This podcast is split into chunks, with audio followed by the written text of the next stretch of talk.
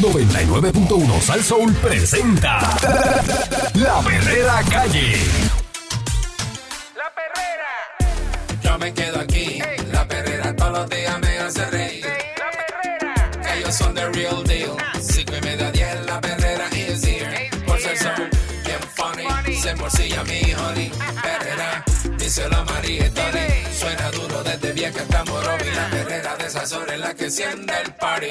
Las mañanas son bien crazy, crazy. Me levanto con el shaky, shaky. Este balón en la baby, baby. De cinco y media a diez. 99.1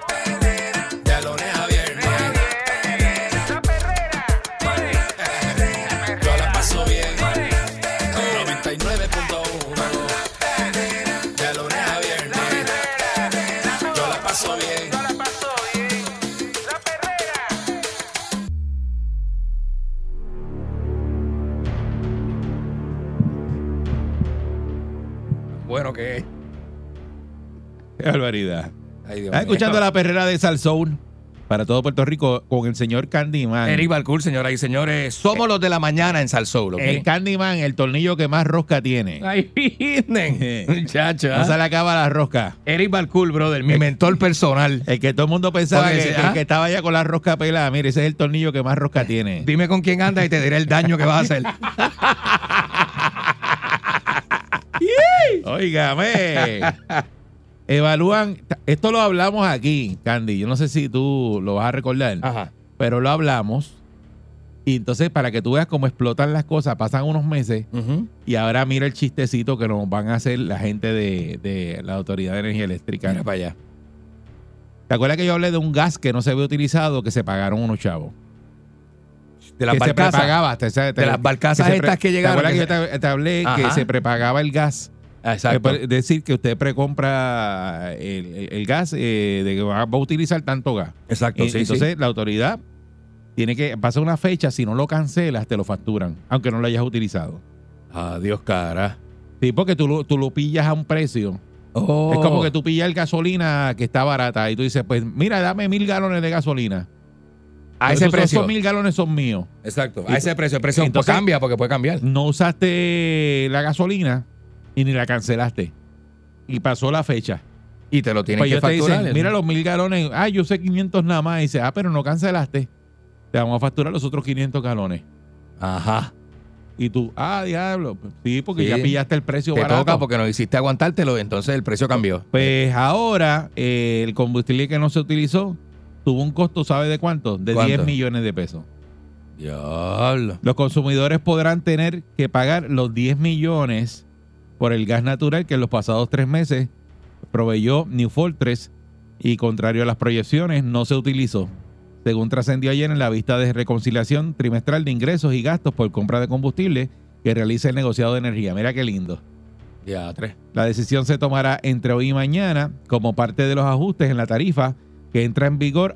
¿Cuándo? ¿Cuándo es que entra en vigor? Deja ver cuándo es esto. ¿Para Ah, cuándo? el primero de abril. ¿Cuándo es primero de abril? Ah, diablo, ¿cuándo es Ah, eso? el sábado. El sábado. Pasado mañana. Ay, Dios mío, señor. La Autoridad de Energía Eléctrica recomendó que no se acredite todavía el dinero de reclamaciones que están pendientes ante la Agencia Federal de FEMA tras el paso del huracán Fiona el pasado 18 de septiembre debido a que no se ha corroborado en qué momento el dinero entrará a las arcas de la corporación pública. Que de hecho, hay un dinero ahí que tienen que pagarle a la- al fondo de pensiones. Dijeron que lo iban a pagar con esos chavos de FEMA. Mira para allá. que el fondo de pensiones se queda sin dinero ya mismo. Mm. Creo que en este mismo mes, en abril, se queda sin chavo.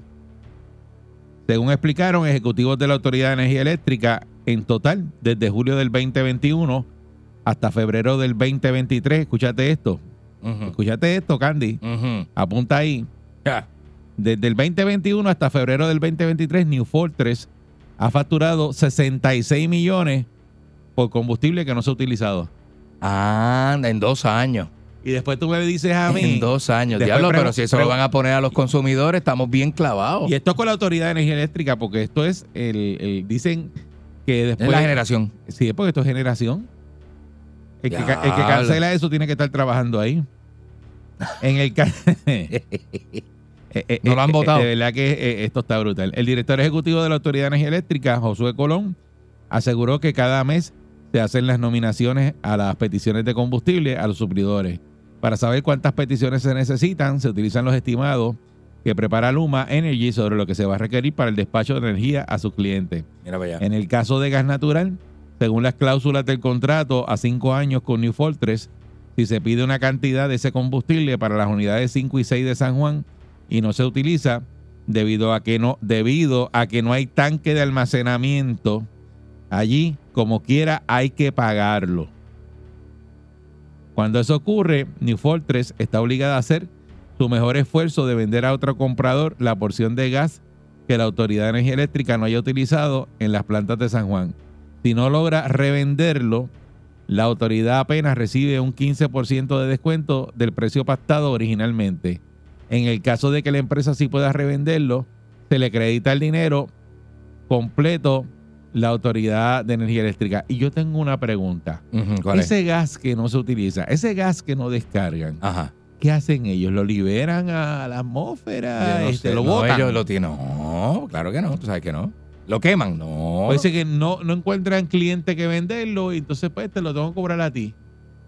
¿Qué tú haces el gas que no, ese gas? Eso que está, eso, digo, esa estipulación ah, es bien draconiana. Vamos a Pero, empezar pero por escucha, ahí. tú, tú, tú oyes lo que están Ajá, ajá, ajá, que el gas que no utilizan, New Fortress, dice, o que tienen una cláusula, dice, yo voy a coger ese gas que tú no usaste, se lo bus- busco a alguien para vendérselo.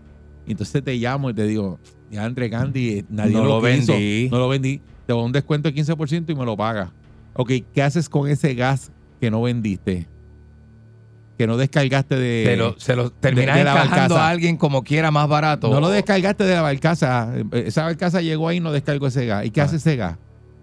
No Se te lo- para en la República Dominicana y se lo vende a República Dominicana. Nadie quiere ese gas. O te lo de- llevas a Estados Unidos de vuelta.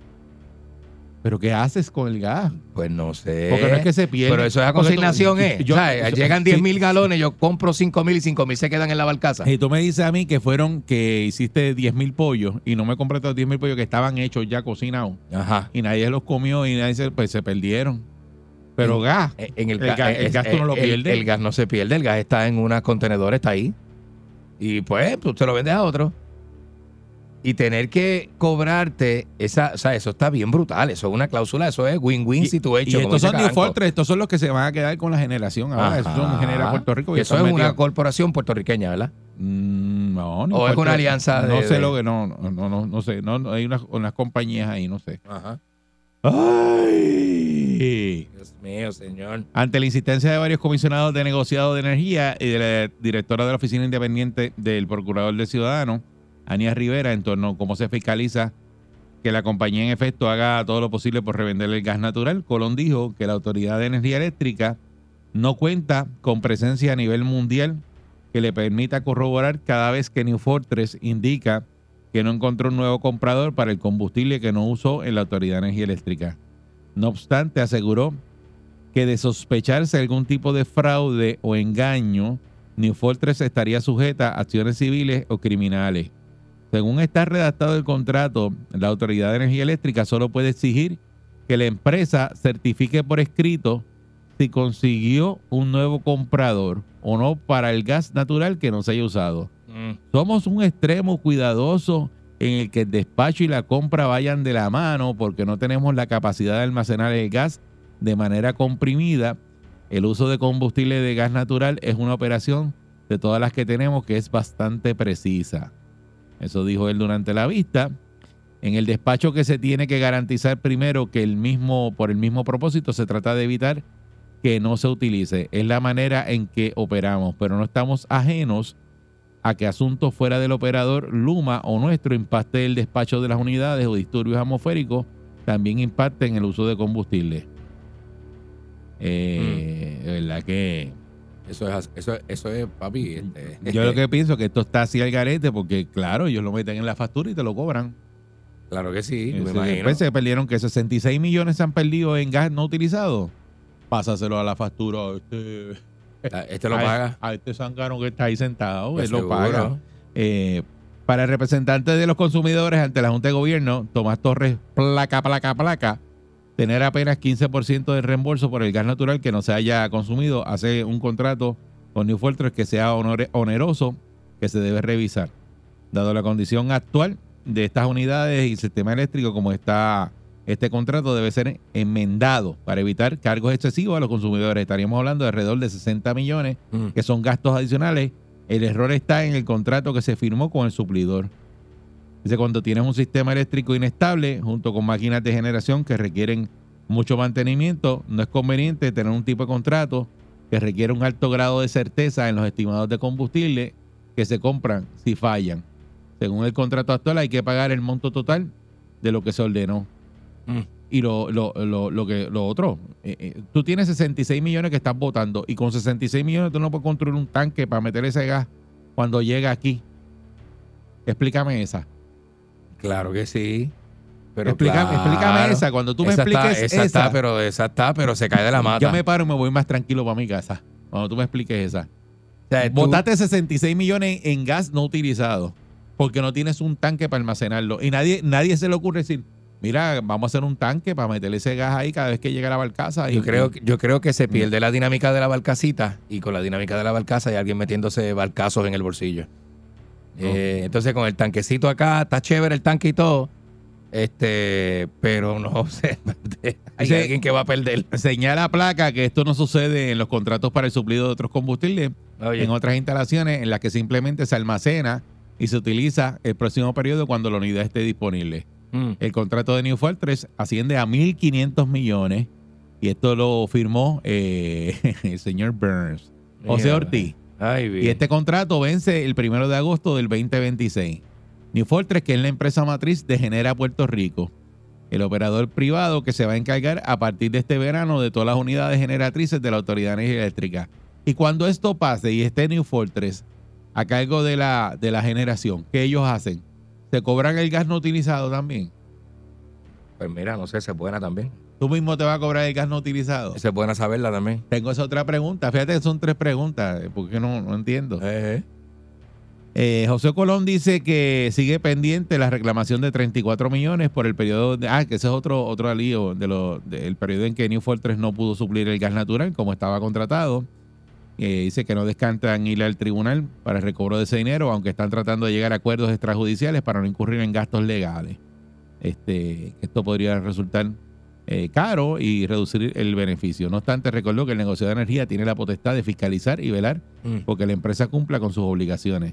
Por otro lado, se informó que FEMA va a reembolsar el 100% de los gastos incurridos por la Autoridad de Energía Eléctrica tras el paso del huracán Fiona, luego de corroborar que el seguro no cubre los gastos porque la prima solo reembolsa si la corporación no puede ofrecer el servicio después de 30 días. Se estableció que la reclamación a FEMA será de 62.7 millones.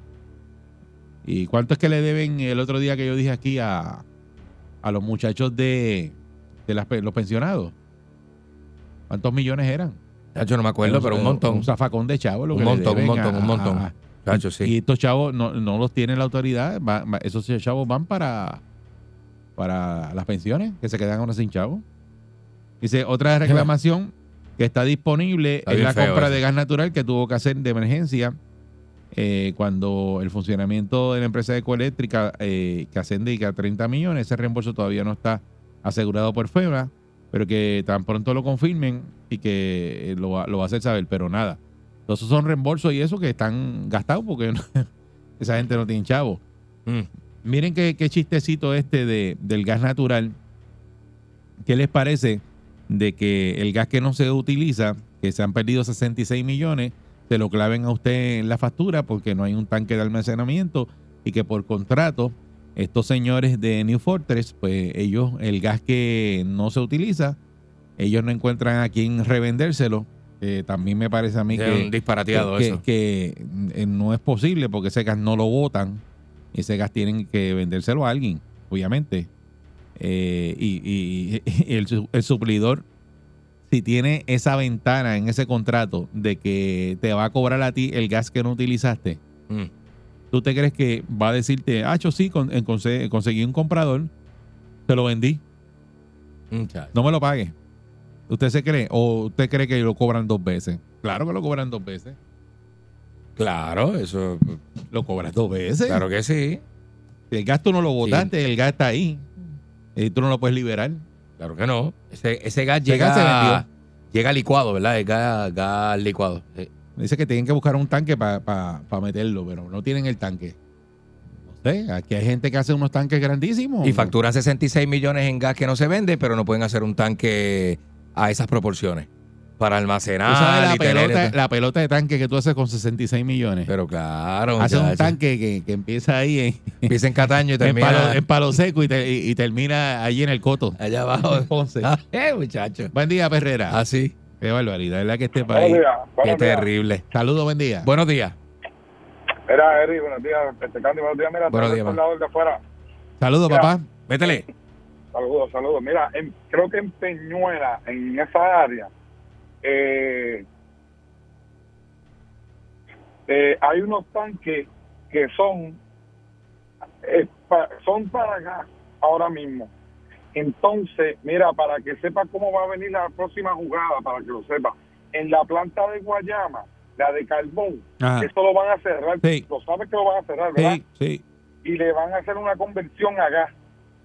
Ya sabes lo que va a pasar con ese con, con ese gas, ¿verdad? Va a pasar lo mismo. No, pero si, no, vender, si, no- Neofor, si Neofor 3 tiene la gen- genera Puerto Rico, que están metidos ahí, ellos van a cambiar Espérate, pero, te voy, todo acá. pe- pero te voy a decir algo. Mm. ¿Cómo esa gente en el contrato que se firmó, en vez de cobrar el, el dos veces, no hicieron un restocking fee? O sea, lo que tú no uses, yo te cobro un fee y lo cobro para atrás, pero no te lo vuelvo a vender. No, no sé si me explique bien. El restocking, porque cosas que tú no usas, te cobran un 5% como aquí. Aquí yo trabajaba en una planta que hace yogur y, y la materia prima que usan para el yogur, si la planta no la usa, creo que era un, un 5, un 7%. No, aquí, el, no, el contrato lo que dice es que te lo cobran completo y te dan una rebaja de 15%.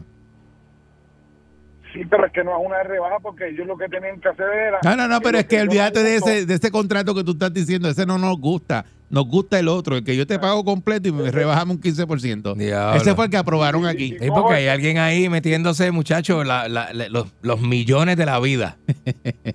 Hacho, bien brutal.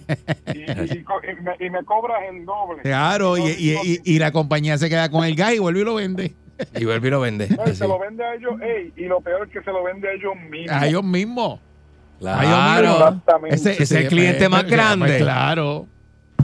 Pero es que, Una cosa tremenda. Ese es el único distribuidor, Pero, eso está a la vista. El que firmó ese contrato tiene eso a la vista. O sea, tú, tú mismo vas a hacer eso y tú le dices al tipo, tú tienes un negocio y tú le dices al tipo, mira, no, yo no voy a hacer eso. Porque la, la operación tiene que ser Pero precisa. recuérdate todo que es un monopolio, ellos tienen, son es, los es- únicos. Es una materia prima, eh, pero en este caso, en el gas, usted no tiene dónde almacenarlo. Y le está diciendo el suplidor, este, te voy a comprar, qué sé yo, mil galones, este, nada, si no lo uso, pues me baja el 15% y de lo que no uso me lo cobra completo y yo te lo pago. ¿Quién hace ese contrato? ¿Quién? Nadie. ¿Quién diablo na- hace? eh, nadie, ¿Quién diablo na- firma eso? Nadie, nadie que tenga dos dedos de frente. A menos que te esté metido en un esquema de beneficiarte, mano. No sé, está brutal. Buen día, Perrera. No sé que investiguen eso. Buen día. Buen día. Saludos. Usted busque los contratos que tiene el gobierno y todos son así a favor de fastidiar el pueblo. Sí. te lo juro, porque no he visto ni uno que, que, que el pueblo salga bien, nosotros los ciudadanos. Sí, claro, en este caso ellos están cubiertos porque dicen, no se lo pasamos a la factura. No, no pasa nada. Entonces, si, si, si hacemos un tanque de gas, pues entonces resolvemos ese problema. Ah, Pero, no. ah, No, bye, no, ¿para qué? No. que nos sigan que nos sigan este clavando pero entonces este vemos vemos dónde vive los legisladores y el gobernador. Aquí nadie hace nada no se mueven a dónde nos van a llevar a dónde vamos porque si si si seguimos así vamos a terminar de aquí a 20 años yo cortando la trenza de la casa y quedándome porque quién diablo va a pagar la luz en esta en este en este país No, no, y, Pues y- ya- y- y parece que estoy- pa- parece que esta gente son bien buenos los de New Fortress porque le dieron la ahora mismo la generación. por eso Le Pues dieron el entonces, contrato de generación, clavándolos así y con el lío que tienen y encima de eso le dan el contrato de generación. Dice, ¿sabes qué? También quédate con las plantas. con las patillas. No, este, pero es algo. es Ay, que algo una cosa, que, que- que Usted le dio el negocio suyo al suplidor, el suplidor se lo estaba clavando y le dice, ¿Sabes que al final Sabe del día, duro. quédate con el negocio también? Porque No, sí, imagino. Entonces, vemos, vemos también que aquí hay un detalle que a lo mejor no lo han mencionado, que caramba, o no hacen el, el buen... Yo digo que siempre lo repito, la quiebra que tienen ellos es una chapucería. Porque, porque yo entiendo que si, si usted tiene un negocio malo que te está dando, pues tú sacas todos los contratos que tiene. Mira, esto está así. Nadie revisó eso, aquí nadie chequea nada, le dieron la quiebra. Y eh, oye, yo entiendo que eso se podía, este, ¿verdad?, mejorar Ajá. o cambiar. Pero aquí nadie se apura por nada, todo que se vaya cuesta abajo. no, porque Y- to- te, lo, te lo pasan en la factura, muñeco. Buen día, Perrera. Sí, buenos días, muchachos. Saludos, buen día. Buenos Mira, yo días. voy, empe- yo, voy, yo voy con la introducción como Laura Bozo. ¡Que pase el amante!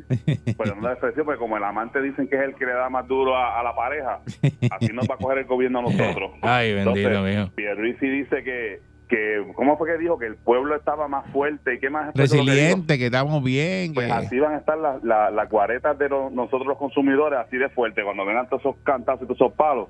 Mm. Porque eso es increíble, chicos, mano. Todos se lo pasan al pueblo. Como dijo el muchacho anterior, no vemos nada que sea a favor del puertorriqueño. Es a favor de las empresas privadas y de los amigos de los amigos y de los amigos. Pero de verdad que nosotros, yo no sé, de verdad que nosotros, Puerto Rico, yo digo que vamos a estar peor que muchos países que, que están en la pobreza, de verdad. Y va a ser un golpe bien fuerte para nosotros, porque no, no vamos a poder eh, ¿cómo te digo? sostenernos ni con el sueldo No. que tenemos, ni con todo esto, ni, ni con todo esto, ¿sabes? Todos estos impuestos y todo lo que están poniendo, mano. No hay break, no hay break. Entonces, yo tampoco busco una alternativa que no sea pedirle chavos al gobierno, porque eso fue el discurso del gobernador, del flamante gobernador de nosotros. No busco una alternativa para decir, mira, de ahora en adelante vamos a generar este ingreso, tal, tal. No, es pedirle chavos al, al gobierno de Estados Unidos y vaciarnos el bolsillo a nosotros los contribuyentes, papá. No. Eh, Eso es lo que hay. Increíble, buen día. Perrera. Brutal. Buenos días, Eri. Buenos días, Candy. Buen día. Buenos días. Oye, hay una persona, Eri, que tú conoces, que conoce ese tema del gas natural desde la A hasta la Z. Y esa persona todos los días hablaba a través de la radio sobre el truco que había con el gas natural. Y lo decía, a la larga y a la corta, eso nos va a perjudicar. Y mira cómo ustedes lo llevan. Háblate con EQC, que son las iniciales del nombre de él, para que tú veas y vas a encontrar la contestación a la corrupción que hay con el gas natural. EQC sabe realmente lo que está pasando. Y no es político, y no es político, y tú lo conoces muy bien. Así que ahí te debes asignar. Está bien, pues llevamos el QC. entonces. Está bien, está bien. Vamos, vamos, vamos a buscarlo por ahí. Está, está, está el hombre ahí activado con las teorías de la conspiración. Está conspirativo el hombre. Ajá. Yo creo que cambiamos de Guatemala para Guatapeor. Esto está que no se sabe, Eri. Eri, legalmente, el pueblo está robusto, es la palabra que él usó. Bien duro. Ah, sí. Bien duro. Robusto. Ah, robusto. Robusto. Robusto, robusto. Robusto. Eh. Resiliente, robusto. Está la Perrera. Ya, ya. Todo el mundo está sintonizado. La perrera imparable como tsunami. Pa' que vacilen los nenes, los papi y la mami. Y si un buen día quieres comenzar, sube el volumen que ahora vamos a cantar. Me quedo con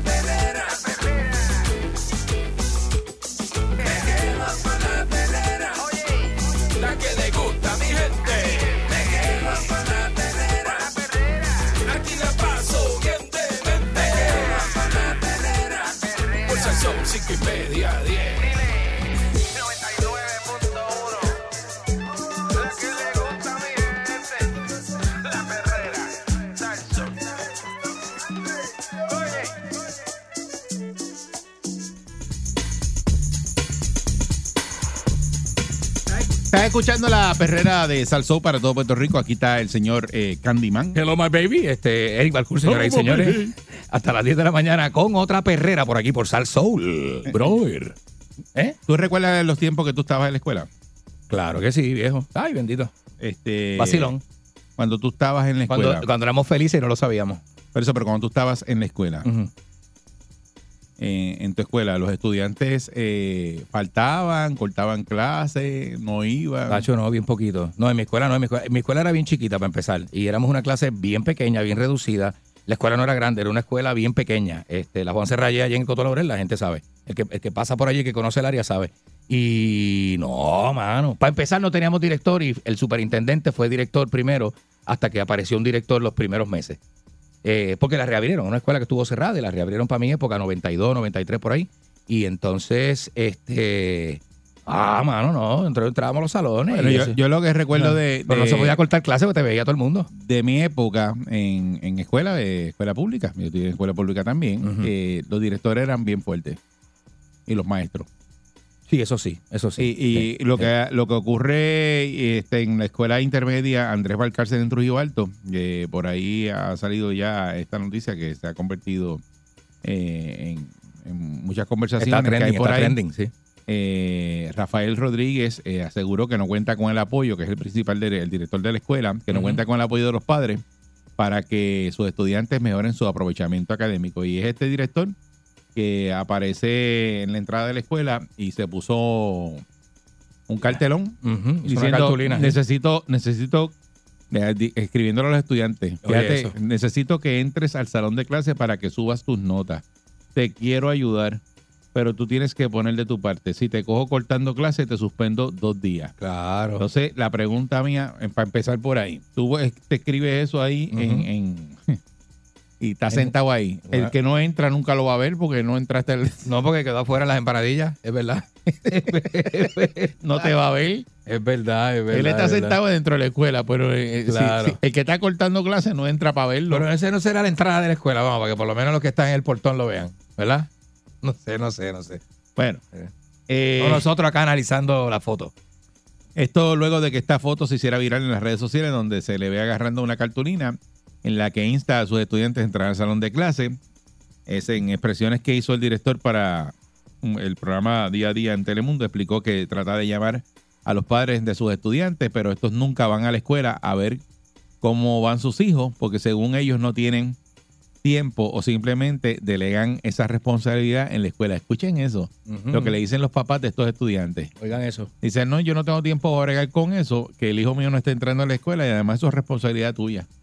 Eso no es responsabilidad de la escuela de que el hijo tuyo entre a la No, escuela. no, yo creo que, que yo creo que es responsabilidad de la familia, de papá y mamá, el, el, eh, eh, desarrollar en los niños el sentido de responsabilidad, mi hermano. Y que el dice- niño no corte clase, que entre a la escuela, que no se haga el loco, que sea respetuoso. Eso sale de la casa.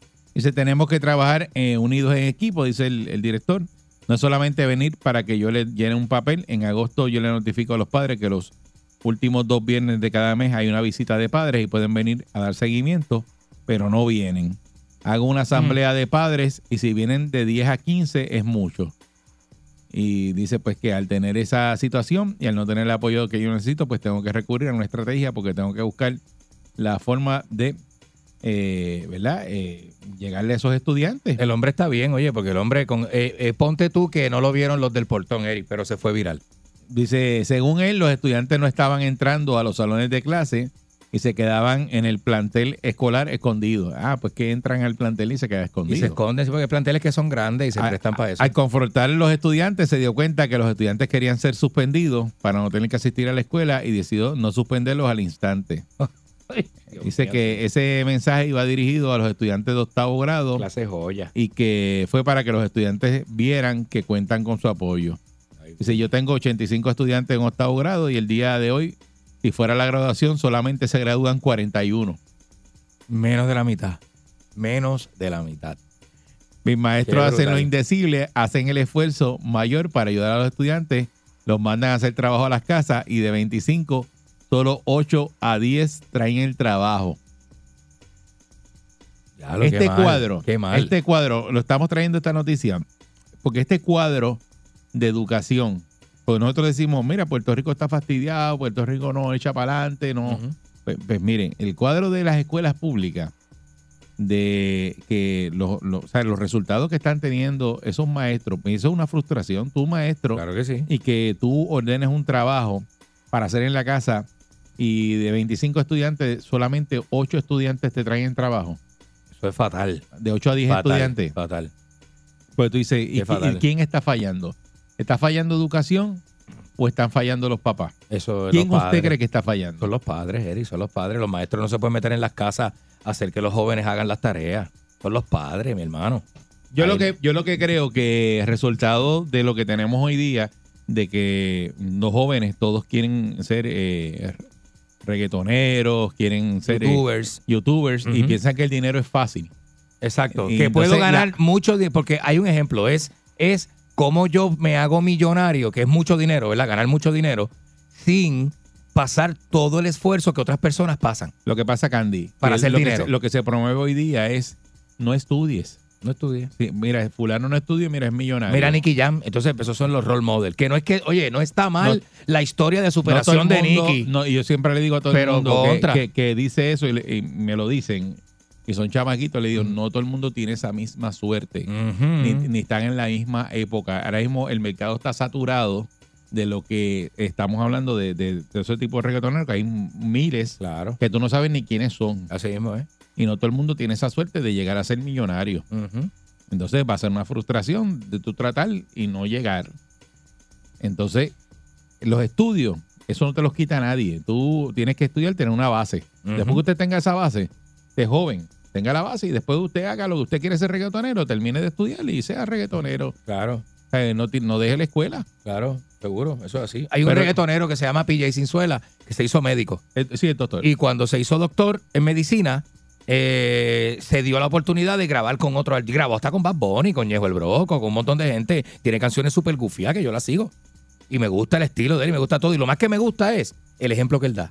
Y el, esfu- y el esfuerzo de voy a graduarme de medicina primero porque es mi prioridad. Y luego voy a grabar canciones, discos por ahí con la gente que me gusta. Pero tú entregarle esa, responsabilidad a la escuela, eso in- para mí está incurriendo usted en un maltrato a su hijo.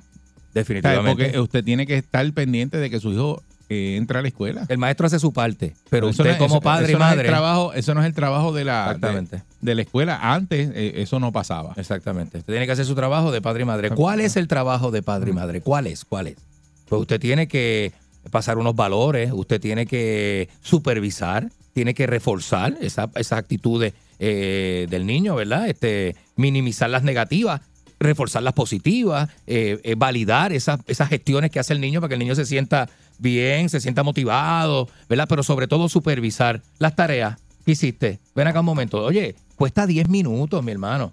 653-9910, 653-9910, esta situación de este director que está tratando de hacer su trabajo, que no le costó más que ponerse esa cartulina en, en- en la caja del pecho para ver si los estudiantes eh, entran al, al salón de clase, porque lo que estaban buscando es eso mismo, que lo suspendieran para cogerse dos días libres. Bien chévere, seguro. Y, y colgado, porque eso, eso están colgados. Dice, si la eh, graduación fuese hoy, de 85 estudiantes se gradúan nada más que este, 41. Estamos hablando de Y- más y- de y- y 40%. sabe Dios con qué nota se gradúan con Bueno, 41. pues. Y eso es el maestro ayudándolo. No hay futuros de sectores escolares. Esos son maestros dejándosela pasar. Ajá. Porque estás colgado y te dan una C para que, para que te vayas y pases o, de grado. o- o- o sin tener que hacerlo, te dan un trabajito para darte esos puntos adicionales y dar, pasarte la mano porque Que es está mejor que te vayas. que está mal. sí, porque- pero que se vaya, Eri, me tienes harto. Pero- que se vaya pero- y, y que no esté aquí dando está mal porque el estudiante se acostumbra a eso. Pues, Buen día, Perrera. buenos días. Dímelo, buen día, ¿qué ha pasado? ¿Qué ha pasado? Buen día. ¿Qué es la que? Día, Rafa, mira, Dímelo, Rafa. eh, digo, ¿tú sabes dónde se refleja eso, brother? Ajá. En los, en los trabajos. Esa nueva generación sí. no tiene ningún sentido Ajá. de responsabilidad. Déjamela Chacho, pasar. bien duro. Dame break. Bien Y no duro, le mano. importa llegar, no le importa, ¿sabes? Pues no me, me voy, tú sabes qué vamos a hacer. Y en otra, y, y, y, y, y- retomando el tema de la escuela, en nuestros tiempos, mano, y, y dígame si estoy en lo correcto o no, éramos más títeres que la generación de ahora, pero teníamos más responsabilidad. Bueno. Las maldades, las maldades eran espectaculares. Las maldades No, se hacían, no, pero, Era- era- hermano. éramos títeres responsables.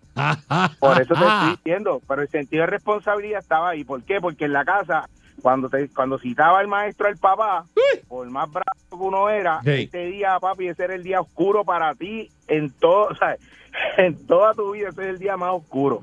Porque los papás ejercían esa esa presión de que tienes que ser responsable. Hoy día, no, mano, y usted, y usted tiene toda la razón. El papá va cuando tiene que firmar la hojita el papá ve, le dice al maestro o la maestra, esa es su responsabilidad que le entra a clase, esa es su responsabilidad que le haga el trabajo. Brother, no hay ningún sentido de responsabilidad. Y a mí me da pena porque, brother, lo que hay por ahí para abajo es Eh, la rebalva. la horria. Ahora, escuela, invite a haga un party de reggaetonero sin avisarle a los estudiantes y cuando vayan a entrar le dice usted, déjeme ver cuántas son las, ausencias suyas en el último mes. No va. No entra. Vamos, viene el próximo. Esa me gusta, esa es que buena. veas cómo todo el mundo empieza a la escuela. Esa es buena. Buen día. Muchas gracias. Un. Joe Handy, un Joe Por ahí- Handy por- por ahí en el salón de por- actos. Por ahí nos decían que eh, los padres que los estudiantes no vayan a la escuela, que hay una ley que después el, el- papá no cualifica para coger ayuda. Eso en Estados Unidos. y Eso, en Estados Unidos. En Estados Unidos te, te la aquí no la- policía, no la hacen. la policía y eh, trabajadores sociales del Departamento de la Familia eh, de Estados Unidos Mm. te tocan la puerta si el nene no está en la escuela. Te tocan la puerta acto seguido. O sea, pa- no pasan dos horas, te están tocando la puerta. Eh, aquí ese enlace entre los beneficios que ofrece el gobierno y el Departamento de Educación no existe. Que debería ser Mm. algo chévere. Los legisladores que están perdiendo el tiempo haciendo estupideces en el Capitolio, ahí es que se tienen que... En, en casa, ma- mi- ahí es que se tienen que mi, enfocar. ma- mi mamá que en paz descanse siempre Ajá. nos decía, y pasaba, lo hacía. Ajá. Decía, nada, aventúrate que yo te coja fuera de la escuela. Hora de, de, de, De clase. De clase. aventúrate. Aventúrate. Y pasaba. Y Pasaba pasaba. por la pues decía, mira, pues tu mamá pasó por ahí ahorita. Te lo decían. Eh, Sí, porque en casa había una guagua que era más bondo que guagua, una Station guagua, una Falcon. una Falcon. Que decía, "Mira, tu papá tiene más bondo que guagua, pues estaba toda, tiene bondo por todos lados. Pues, decía, decía siempre, Eh, la voy a eh. llevar a la latera a pintar y nunca la pintaba. Ajá. Este, y, y pasaba, mi mamá pasaba. Mira para allá. Y yo la y yo la llegaba a ver y decía, adiós, cara. Mira ese Y man, ya mira. iba a diferentes horas. Y dice, "Voy- y si voy a pasarte a diferentes horas, tú no sabes a qué hora yo voy a ir. Ujú, Y ujú. voy a pasar a las 10 y cuarto, a las 9. Y chacho, yo no salía. Chacho, es una cosa brutal. Que de hecho, en mi escuela le metían candado al portón. Para que por detrás había un roto en la Sí. en, el, en, en uno de los de la De la verja. Fence y por ahí se salía. Y en la línea del pana que llamó ahorita, nosotros hacíamos cositas, hacíamos maldades en los 80, pero nunca Sana, le faltábamos el respeto al maestro, Jamás. mucho menos a nuestros padres, mucho Buen día, menos. Perrera. Es una cosa tremenda. Buen día, muchachos. Buenos días. buen día. Mira, esos son, siguiendo la línea de la llamada anterior, esos son los que no se gradúan o se gradúan raspando. Entonces, cuando van al mercado laboral, Ajá. todo el mundo, todo el planeta tiene la culpa de que ellos no consigan un buen trabajo, menos ellos. Y los trabajos son malos. Nadie los comprende. Entonces, los trabajos son malos. Entonces, yo no voy a trabajar en, en- yo no voy a trabajar en esto porque no me pagan a 25 pesos la hora con vacaciones todo el año. Ajá. Yo estudié, para el año 2002, yo estudié en el estado de Pensilvania, estuve un año. Ajá.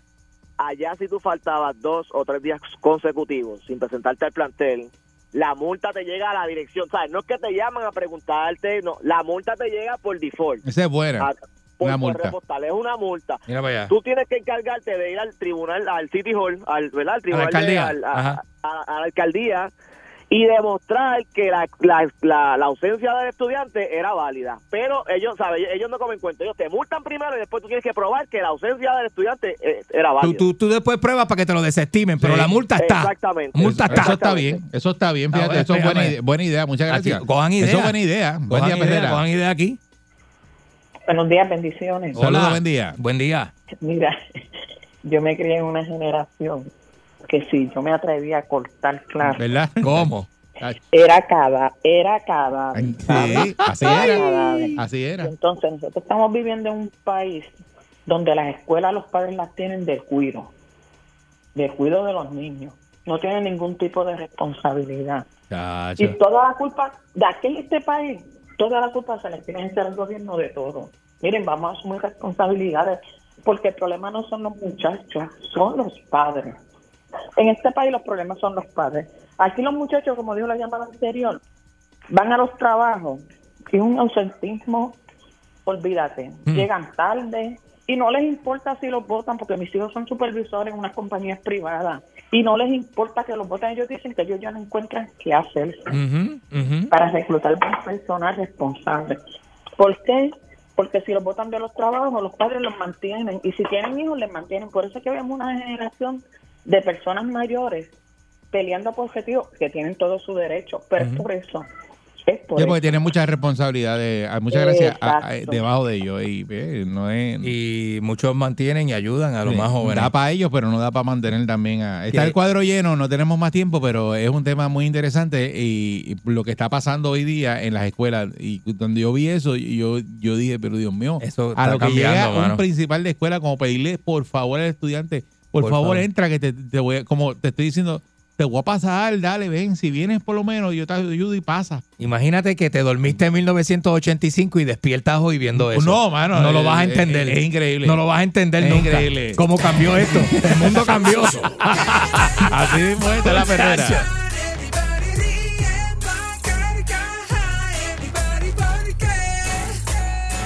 Oye la perrera. Pulsa el sol.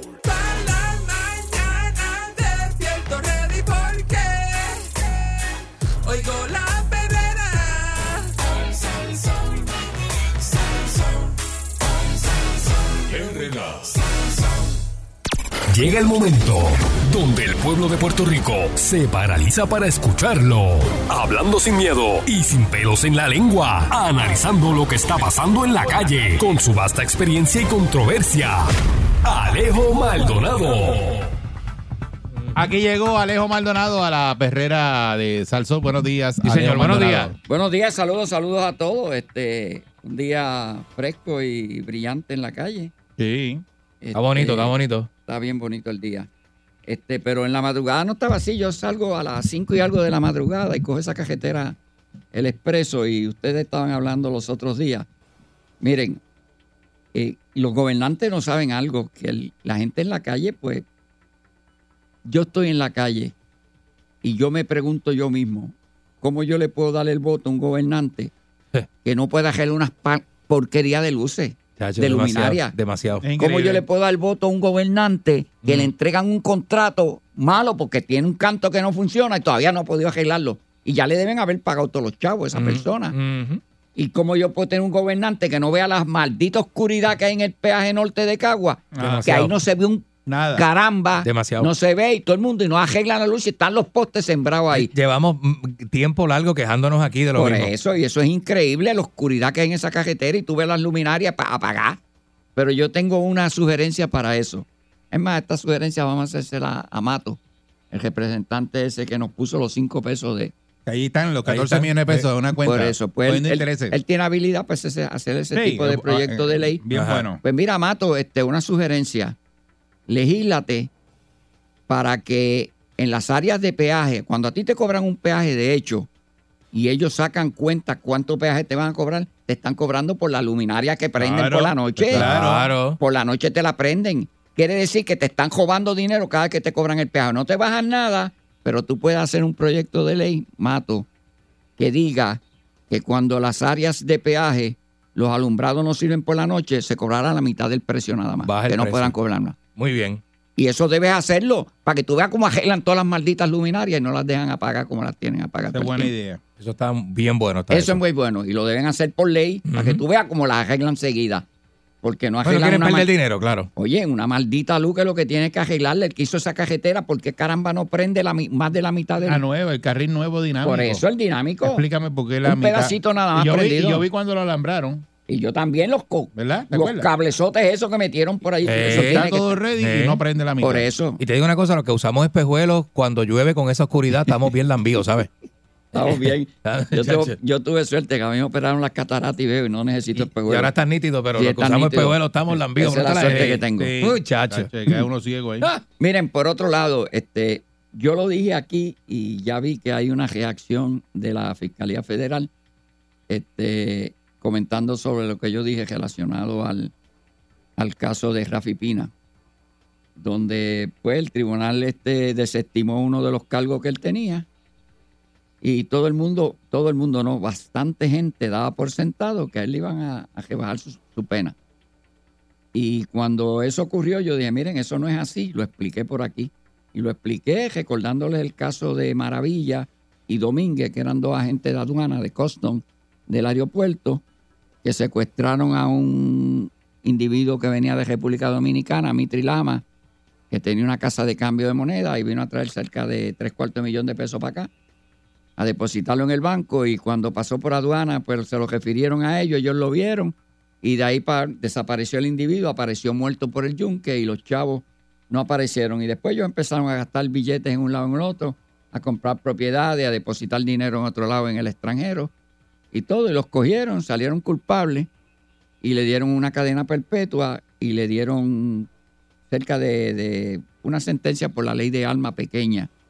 Y el tribunal revocó el caso de la pena eh, perpetua, la cadena perpetua, porque la ley de derechos civiles ellos entendían que no la aplicaba a Mitrilama, porque lo que vino fue un momentito a Puerto Rico. No vino con interés de vacacional, de quedarse ni nada. Y que lo que ellos entendían que él no se consideraba ciudadano, que la ley no la aplicaba y que por lo tanto este, ese caso había que desestimarlo. Y pues los muchachos hicieron fiesta, gastaron todos los chavos que tenían en comisaría celebrando lo que iban para la calle pronto. Y ahí vino la resentencia. El juez este, Pérez Jiménez, fallecido ya, hizo la resentencia del caso y lo resentenció y le dio 60 años por los casos de alma. Se lo subió como 20 veces más de lo que le habían dado. Y ellos lo protestaron y el tribunal dijo, no, el juez tenía el derecho a hacerlo. En este caso de, de Jafi Pina, este, pues desestimaron un cargo y el juez puede, en ley, este, resentenciarlo. Lo que alegan los abogados es que eso eran dos casos este, que paralelamente corrieron, que hubo convicción en ambos casos y que desestimaron uno de los casos que él servía concurrentemente la pena con el otro caso. Y que en ese caso, como era sirviendo las concurrentes, el otro no hay que tocarlo, hay que dejarlo como está los cuarenta y pico meses que tiene. Este, así que eso va a una vista. El juez tiene la facultad para modificar esa sentencia todavía. No es final y firme, él puede modificarla. Pero en realidad podrían dejársela igual o, o casi igual. Así que los que creían que no, él sale ya mismo, porque ahora si tenía eso, le van a dejar ya, ya estaba cumplido y todo. Pues miren, así no es la realidad. Ojalá y lo suelten mañana, pero las cuestiones de los tribunales son muy diferentes. Hablando de tribunales y cuestiones de estas, seguimos por ese lado. Miren, aquí hay un individuo que copó la atención pública por semanas. Fue sentenciado este, y enviado a prisión, que fue el productor de, de radio y televisión que se llama. Socio de aquí, eh, de Candyman. No, ¿Cómo que socio de Candyman? Tito George. Sixto George. Conocido y, y, ¿verdad? Y- Yo- yo lo En conocí un momento dado trabajamos Sí. juntos, sí. Pero Sí, Sixto George. ella te está poniendo socio a uno y todo. Es Por eso. de este. Pues don Sixto Yol, pues como lo enviaron a prisión, él estaba en una condición emocional este, bien, bien seria. Sí. Este, Caramba. lo tenían bien aislado en, en la prisión por cuestiones de seguridad y más cuando el mismo abogado lo clamó. Este, y en ese lado, pues lo tenían en el área de, de- del SHU, como llaman, el Special Housing Unit, que es los nombrecitos interesantes que en la federal le dan a las cosas. Y en vez de llamarlo calabozo, hoyo, este, la madre de los tomates, pues le llaman SHU, Special Housing Unit. Y ese es el hoyo, en realidad. Y él lo tenían allí. Y el hoyo pica. El hoyo pica. al- Estuviste en el hoyo. yo estuve en el hoyo y este, cerca de dos meses, en ese hoyo de ahí, donde él estaba. Yo estuve dos meses y algo. Y pica, tú tienes que tener una capacidad grande, ya tú tienes experiencia carcelaria, pues lo manejas mejor. Tú dices, a ver qué, qué tengo que hacer para entretenerme aquí. Y esa es la realidad. ¿Y ¿Qué tú hacías para entretenerte allí? Sí, no hay nada. No, yo como yo vine a ver unos casos en Puerto Rico, pues lo primero que hice fue que pedí una maquinilla, porque yo tenía que hacer Ay, me daban acceso a una maquinilla. Ah, bueno. El abogado me iba a ver todos los días. Este, así que yo salía de la todos los días. Al Ok. principio no, al principio me subían el abogado al hueco y me sacaban allí. Y uno de los abogados fue y dijo, mira, me tienes que firmar unos papeles, ¿cómo que está amajado? Te sacan de la celda, en la misma área de celda y te dan amajado encadenado. Ahí. Entonces ahí vino un teniente que había trabajado con nosotros en la Fuerza de Choque y estaba, era teniente allí en la prisión y ordenó que me quitaran las esposas. Pero esa es la realidad, es un área de, de- de presión grande y todo. Bueno, Mm.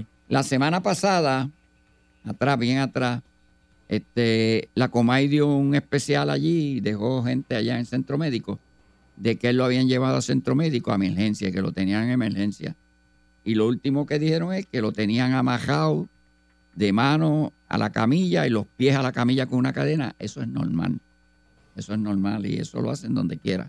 tú llegas y te amajan a donde sea con la cadena de los pies y el de la mano.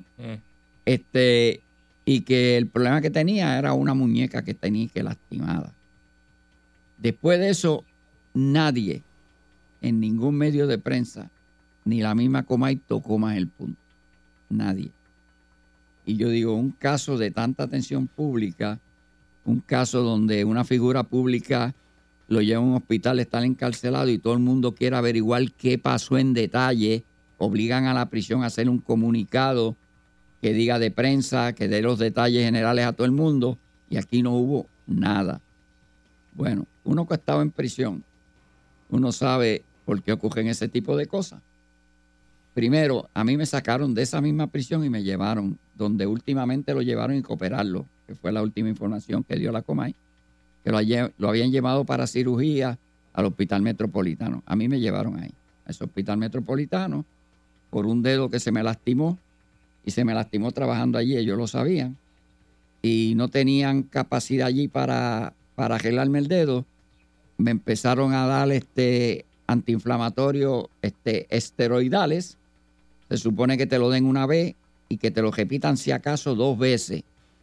Y ya iba por la tercera. El, uno de los médicos que había allí, que era psiquiatra, que falleció recientemente, de hecho, después lo metieron preso, este, que era el psiquiatra de la prisión, yo fui y le dije, mira, es la tercera vez que me ponen este esteroides ahí y esto me lo tienen que arreglar, yo voy a hacer una carta al juez quejándome de esto. Y me dijo, no, no, nosotros bregamos con eso. Un día me sacaron de- del, del cuarto y me llevaron. Me amajaron como amajan a uno, te dan un mameluco de eso que te quede grande y bien estrujado. Eso es parte del tratamiento. O sea, que ellos quieren que tú te sientas mal y que la gente te vea mal en la calle. Y después te amajan los pies y te amajan las manos, te ponen cadena donde quiera y te sacan. En Estados Unidos, señores, cuando te llevan a prisión, a un hospital, cogen una silla de ruedas, sientan el recluso en la silla de ruedas y le tapan todo con una frisa y empujan esa silla de ruedas hasta donde lo van a atender. Aquí en Puerto Rico, cuando yo fui, me bajaron en el parking, bien lejos en el parking, y me caminaron todo el parking. Me entraron por la entrada principal del hospital metropolitano a la hora de todo el mundo allí a las nueve y media de la mañana. ¿Había prensa? No había prensa, pero había gente en cantidad. Gente, sí. Y tú, travel, a la, y tú veías a la gente como, como cuando el mar se abrió, eh, la- la- las anécdotas esas de, de, de- de allá religiosas, que el mar se abría, pues así parecía los pasillos. Tú veías a la gente que se echaba para lado, ¡uh! Mira lo que es el marullo que viene por ahí. Y todo el mundo se echaba para el lado porque te ven dos guardias armados, uno agarrándote por la espalda, el otro al lado empujándote y tú arrastrando la cadena por el piso. Sí, bueno, de mira, mira quién viene ahí. Mira quién viene ahí. Entonces, cuando me llevaron a la oficina del, del doctor, miren, se va- estaba llena y se vació. Todo el mundo se fue al pasillo. Nos dejaron solos nosotros allí. Nos dejaron solos. Cuando miraron así, todo el mundo empezó a pararse y se fueron. Sí, sí. Bueno, esa es la forma de hacerlo. Pero en el caso de él, este, pues lo llevaron a centro médico y lo menos que la gente esperaba era escuchar, oye, ¿por qué llevaron a Sisto yo a la emergencia? ¿Qué le pasó? Pues lo que ahora sale es eso. Yo escuché otra historia que era una rodilla y una historia de alguien relacionado con su familia. Que el problema era una rodilla, pero acá dicen que él, la muñeca, yo no estoy allí, no sé si es la muñeca o la rodilla. Si es la muñeca, que es la información que ha cogido por ahí semioficialmente, pues miren, en prisión la gente se lastima las muñecas de muchas maneras. Se las lastiman eh, jugando. Cuando están en ejercicio, están jugando handball, están jugando baloncesto, se la lastiman. Y eso es accidental. Se pueden resbalar y caer. Si esa es la mano que pusiste, yo vi que se las lastimaron, se partieron las muñecas. La gente en prisión se lastima las muñecas porque le dan a las paredes, le dan a los cristales. Y los cristales en las prisiones no se rompen. Tienen que una fuerza inmensa porque son a prueba de golpe todo. Cuando tú ves un cristal en una prisión es a prueba de golpe. Y usted ve que le dan golpe a, las a las paredes, a las puertas, le dan todo y se lastiman las manos y las muñecas. Y uno lo ve mucho. Uno ve que la gente se lastima las muñecas con obje- objetos cortantes y se causan daños en las muñecas en intentos de suicidio. Usted ve que la gente se lastima las muñecas y ese es el más feo que yo he visto con las puertas. los portalones de las prisiones son portalones de acero. Usted ve que es una puerta y se ve bonita, pero eso tiene unos paneles de 3, 16 a cada lado, con unas serpentinas adentro de, de acero, que aquello no lo rompe nadie. Y créanme que nosotros tuvimos horas dándole patas a esas puertas en unas navidades y ninguna puerta se dio. Y era tanto la, la, la- de eso que las alarmas nunca se apagaban en la prisión.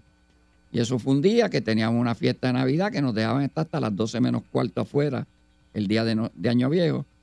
Y nosotros preparamos comida para el televisor, pues en grupito, despedir el año y compartirlo. Y había llegado un capitán nuevo ahí en DC Guaynabo, un afroamericano, que aquello le tenía odio a todo el mundo. Yo creo que hasta la familia me le odiaba. Y desde que llegó aquello era, ¿qué le digo? Y ese día, después que teníamos todo preparado, él mandó a trancar a todo el mundo a las seis y media de la tarde.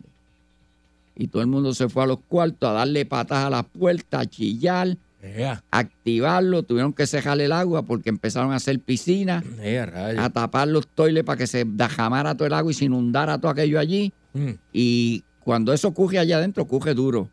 Y se activan las alarmas y se activa todo. Doblan los guardias las unidades, cierran todas las puertas, Activan el protocolo, sí, de, de- activan el protocolo de de emergencia. emergencia, ¿eh?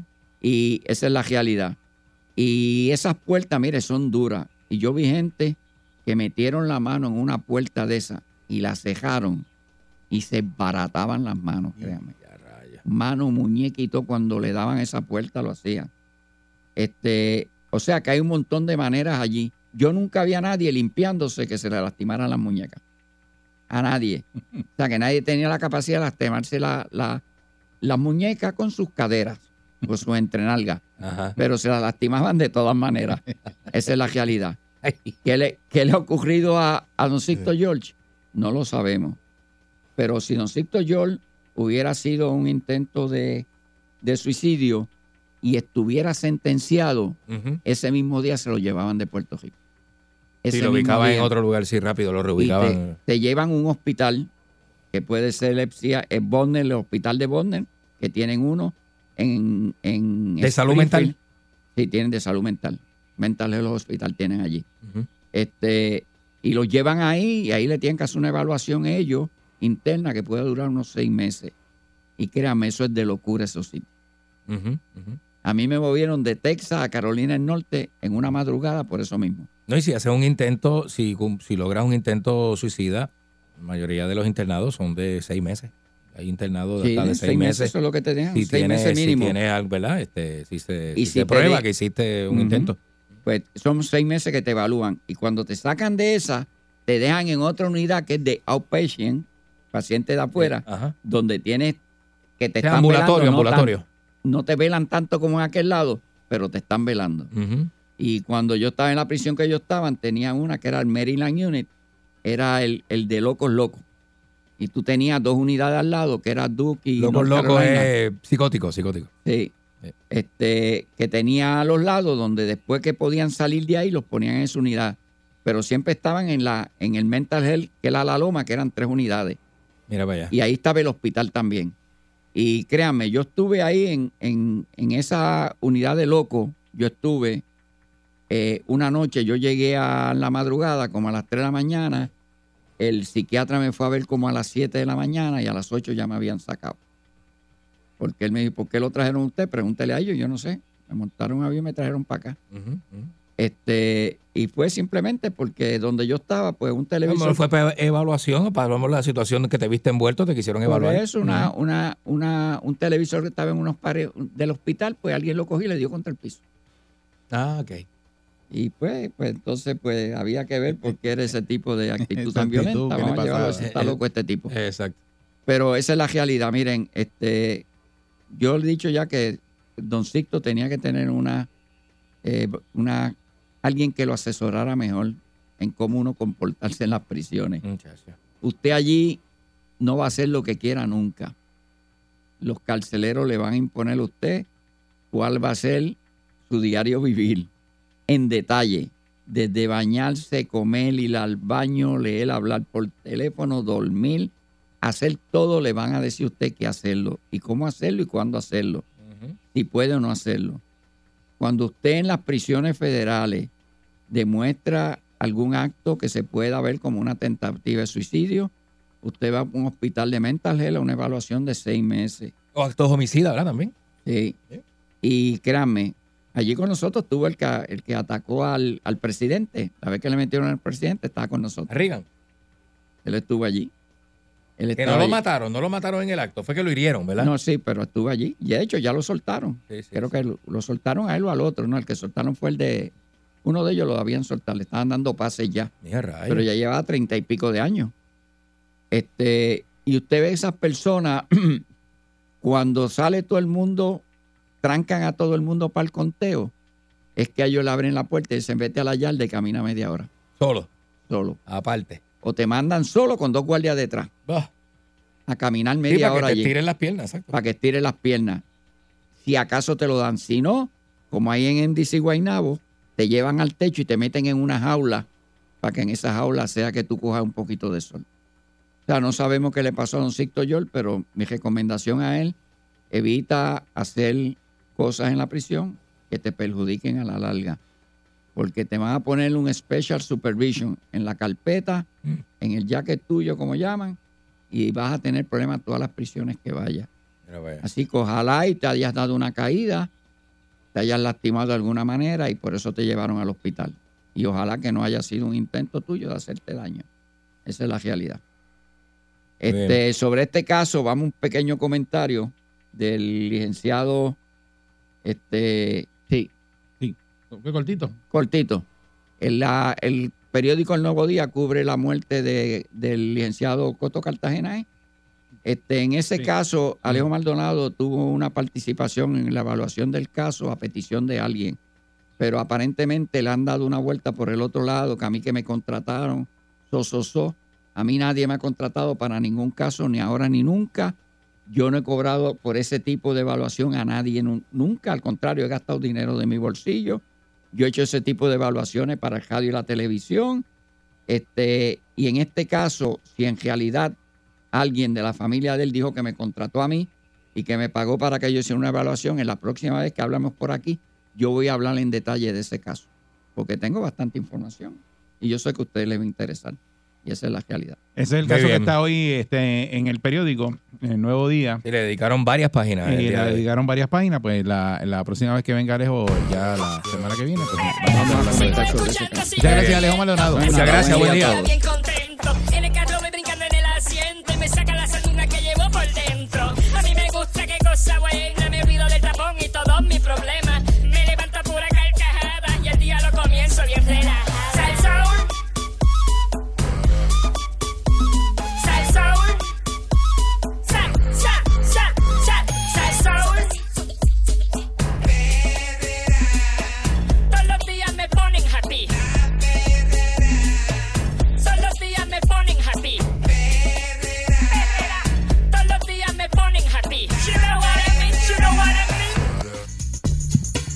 Esta es la perrera, la perrera de Salsó para todo Puerto Rico. Aquí está el señor Candyman. Eric Balcour, señoras y señores, como todas las mañanas de 5 Dímelo, y 30 Candy. 10. Aquí en Sal Soul, brother. Mira, este, checate esto.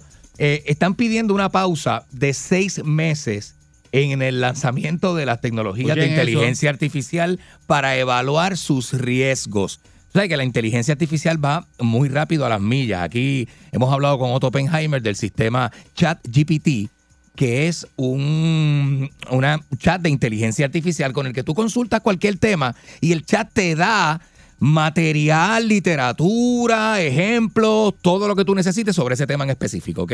Te puede hacer un análisis, te puede hacer un reporte, un informe, de todo, porque está toda Todo, la data. todo. Ese chat de inteligencia artificial tiene toda la data de un montón de temas que usted le puede entrar, preguntar y tiene ahí el resultado, ¿verdad? Pues están pidiendo un lapso de seis meses para eh, nada, mano, ver, evaluar los riesgos y todo esto. La petición fue realizada por un grupo de científicos y empresarios eh, en la industria de tecnología. Eh, ahí está metido Elon Musk en respuesta al lanzamiento de, de- de- de- del sucesor más avanzado del chatbot ChatGPT, porque ya está el de ahora y van a lanzar una versión más avanzada de este, de este chat, ¿verdad? de hecho, de usted este, puede entrar De, de este bot, porque tú eres un robot. y le puede hacer preguntas, lo que sea. Lo que sea, del y- tema y- que sea. Y él hace, hace un montón de cosas. Del tema que sea. ¿Cómo, cómo, dame los pasos de un trasplante de corazón y él te va a dar los pasos. Debe decir, bueno, si usted hace esto, 1, 2, 3, 4, 5, 6, te van los 100 pasos de un trasplante Aunque, de corazón. aunque- aunque parezca muy loco lo que está diciendo Candy, porque Candy está tostado,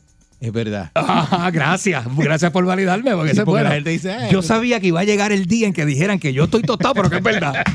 Yo sabía que este día iba a llegar. Por más loco que usted piense Por más que loco que pues, usted- es, es así. Pero es verdad. Pues mira, este, las empresas tecnológicas eh, eh, nos preguntamos, ¿será que van demasiado rápido en el lanzamiento de estas tecnologías que son bien Están poderosas? asustados, están asustados ahora. poderosas. Entonces, mira, eh, figúrese, no es tan solo preguntarle a un chat que te cuenta cosas que son, este, eh, eh, eh, que tiene toda la información de cómo se hacen todas las cosas. No es eso. Imagínese usted que la evolución de todo lo doméstico y lo práctico y lo, y lo industrial, todo va a estar a cargo de robots. Imagínese usted que no existe, usted. no existe- eh, los abogados no van a existir y, y lo que es una cosa electrónica ahí, que eso es su abogado.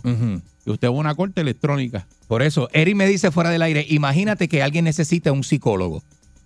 Ya los psicólogos humanos no están trabajando, solo entras a un sistema Ah, o llamas al sistema, llamas a un 1-800 y el sistema te conecta con un chatbot. El chatbot te dice, hola, adelante, yo soy el psicólogo virtual, whatever, chatbot. Este, cuénteme su queja, usted cuenta, le habla con el psicólogo, el psicólogo entiende, eh, de- de- de- vesti- ¿verdad? Saca la teoría que va a utilizar, las técnicas que va a utilizar con usted, le da terapia, le da seguimiento, le hace la cita, usted vuelve al psicólogo. Que te quita. Te quita, ya no es humano, eres ya no es humano. Tú eres psicólogo, eres humano y tienes situaciones. Tú te levantas con situaciones y tienes problemas. A lo mejor tú no atiendes igual a todo el mundo todos los días. Claro que no, porque soy humano. fuera- porque eres humano. Ajá. Pero el, el- el- la inteligencia artificial, el estándar va a ser siempre el mismo porque no tiene La, la inteligencia artificial no, tiene paga emociones, carro, no debe el no carro, tiene deuda, no tiene está preocupaciones, no tiene preocupación, no peleó con la mujer. ¿Entiendes? No tiene No deudas si- que no, puede no- no pagar. No, te enfermo. No eh, te ver, enferma. Tiene catarro ese día. No tiene Eh, catarro. eh, te- tiene dolor de cabeza. No te duele la nada, garganta. ¿Sabes? Que son cosas Es más, humanas. es humanas. más, está feliz. No tiene Eh, diarrea ese día. Nada. ¿Sabes? Que son cosas Hambre. humanas. No tienes hambre en ese momento. No te duele la cabeza. Eh, hasta eso. Está- exacto. No estás preocupado por otras cosas que a veces tienes que pausar y, y- y redirigirte porque la mente humana te tira para otro lado. O sea, este tipo de- eso, los robots no sufren de esto. ¿Me entiendes? ¿No entiendes? Entonces, que está brutal. entonces es más, es más este, asertivo en un tratamiento de alguien. Claro, claro que sí, que, que, eh, eh, eh, nosotros, no sé si el robot tenga la empatía que tiene un ser humano con el otro. No sé si el Sí, robot dicen, eso- estoy buscando datos de inteligencia artificial Ajá. para a- a- ¿verdad? abonar al, al- al- al artículo que está leyendo Candy. Ujú. Dicen que en el 2024 la inteligencia artificial superará la inteligencia humana. A la hora, a la- a- a- a la- 2024. a la hora de traducir idiomas. De traducir idiomas. Fíjate que esto es Eso algo es que, otra cosa que Esto hay. es un trabajo que era para los estudiosos, lingüistas, políglotas, gente que, que brega con idiomas y cosas y habla gente que habla de 10 idiomas. Ese que está traduciéndolo, eso es una, va a ser una máquina. Una máquina. Ese trabajo también se fue a ajustar. Oye, eh, eh, eh, pues a esta conclusión. hasta eso. Esto, no, esto Sí, está porque bien por brutal, audio está bien puedes- la persona puede ir hablando y la máquina traduciendo debajo. Que eso es- se utiliza para los Un gobiernos, las reuniones de, líderes, este, si usted ve la ONU, cuando esa gente está allí, tiene tribunales, la gente tiene unos audífonos, ¿verdad? Porque como el africano de chat va a entender el mensaje en francés del cuando habla el presidente de Francia, o sea, eso tienen unas traductores al momento, pero son unos seres humanos hoy día. Eso ya va a dejar de existir también. Todo esto lo ha concluido un grupo reconocido de científicos informáticos y otros personajes, ¿verdad?, que son de la industria tecnológica. Ahí está el fundador de Apple, este, el cofundador de Apple, Steve eh, Wozniak, que, es, este, que era socio de, de Steve Jobs. eh, eh, eh, Elon Musk y todo este tipo de personas están pidiendo una pausa de seis meses para entonces reconsiderar los riesgos a los que la humanidad se va a enfrentar con este tipo de tecnología. Porque, oye, cuando hablamos de riesgos, no es que los robots van a dominar el mundo y lo van a asesinar a usted. No es eso, no es Sí, eso. sí, no, sí. no es eso, no diga eso, Eric. Yo creo eso. No diga eso por aquí, eso. no diga eso por aquí, no Yo- diga eso por aquí. Yo, creo eso porque yo vi la, La la película película El, Ro- El robot. Tuviste la de lo- la- una película del 83 La de Will Smith. que se quedaba encerrado en un, en un shopping y los guardias de seguridad eran robots y hasta- intentaban matar a todos. Hasta que el robot le tiró una guiña a Will Smith. Hizo. ah, Y dijo, ay, mira, tiene sentimiento este. Sí, así es. Y lloraba y botaba aceite Pero te, pero te voy a decir una cosa, es posible que las máquinas piensen eh, a nivel emocional y consideren las emociones humanas y parezca que tienen emociones. Parece que hablan con alegría, con tristeza, con enojo. Eso puede pasar, eso se está programando hoy día. Eso se está programando hoy día. Hay científicos alemanes que están en esa. Póngase a buscar por ahí para que usted vea. Eh, esta petición eh, publicada este miércoles, o sea, salió ayer, es una respuesta al reciente lanzamiento de GPT-4 eh, de la empresa eh, Open A- eh, AI, que es un sucesor más avanzado del que está ahora mismo y el que está ahora mismo es sorprendente. Imagínate uno más avanzado. Estamos hablando de cosas que no, Es bien no conocemos aún, tú sabes. Este tema a mí me apasiona mucho y a Candy también. Claro. Porque to- to- de todas las cosas que, que porque va a cambiar el mundo. Va a cambiar esto, va a cambiar todo, todo. a- artificial va a cambiar el mundo. Entonces, pues este, se habla de la economía mundial, dice que hay nuevas posibilidades, por ejemplo, este, una diadema que te pone y permite controlar un brazo biónico con la mente. Algoritmos que eh, ayudan a prevenir el cáncer usando un escáner. Un sistema informático capaz de reconocer un video, en video un rostro humano entre millones de opciones. El tuyo, vamos, el tuyo. Consígueme a Balcool.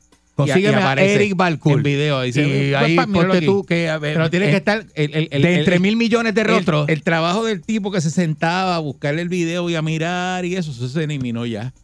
Ese, se- ese Ese se quedó ya sin no- trabajo ya no porque está. ahora va a ser la máquina que consigue el rostro de No, y que eh, los sistemas la electrónicos, o sea, los, los sistemas computarizados electrónicos se interconectan. Así que una computadora podría estar conectada a las 60 millones de cámaras que hay en una ciudad y encontrar a Balcool, Encontrar- encontrar encontrar a Balcool el saliendo de una barra, Encontrar al o asesino. encontrar el asesino saliendo de una barra en Sí. 24 horas. Es rápido. En 24 horas, En no es que menos, estás dos meses menos. investigado, o en menos, o en horas, en cinco horas. Dice que va- Te identifican, pa, está en tal sitio, pa, y GPS todo mezclado, tú sabes. con- Neveras que never- van a ser neveras que, que saben lo que tú quieres comer antes de que tengas hambre. Y esos La son nevera. algoritmos que predicen, es lo mismo que estamos viendo ahora, eh, pero, pero perfeccionado. O sea, más, eh, eh, con más tecnología, tú sabes, más eh, asertivo en este caso. Dicen que la carta de esta petición advierte que los sistemas de inteligencia artificial con inteligencia competitiva como humanos pueden plantear fuertes riesgos a la sociedad y, y a toda la humanidad, desde inundar la Internet con desinformación, automatizar trabajos, hasta riesgos futuros más catastróficos sacados eh, como, como si fuera de la ciencia ficción. ¿verdad? Dice que meses recientes laboratorios de inteligencia artificial están enfrascados en una carrera sin control para desarrollar y desplegar mentes digitales.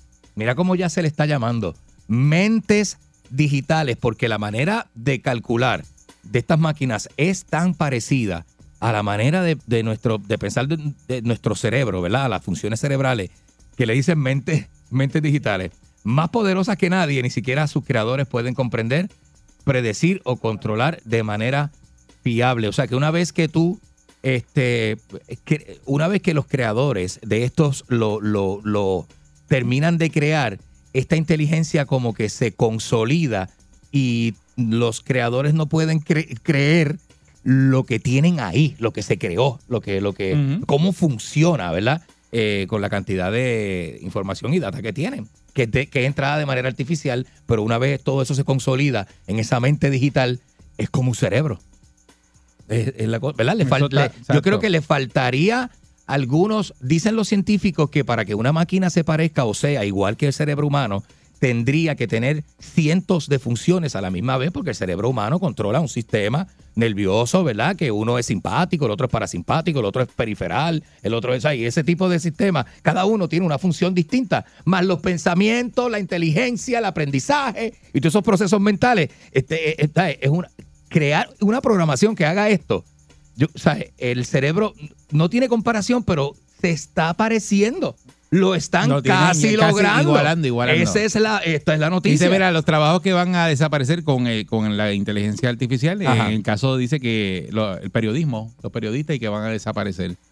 Este, ¿Cómo? Sí. eh, dice que No me quiten a su inteligencia Lamela. artificial ha demostrado ser eficiente a la hora de recolección de datos, análisis y búsqueda de patrones. Por tal motivo, algunas empresas están prescindiendo de periodistas para sustituirlos por inteligencia artificial y eso lo hizo en el 2020 este, Microsoft. Oye. Votó 50 periodistas.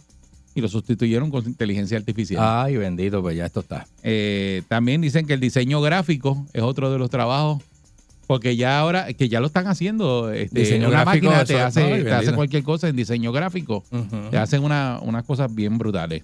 Claro, claro, Este, imagínate. Y, y que ah, dice que actualmente el chat GPT puede crear imágenes personalizadas a partir de las necesidades del usuario. Que ya te lo hace el chat GPT. Mm. En, otro trabajo, Brutal. esto me lo dijo mi hijo también, en el sector financiero, y los trabajos eh, que hay en él se verán desplazados por la inteligencia artificial, ya que detecta y gestiona eh, y, y gestiona los fraudes.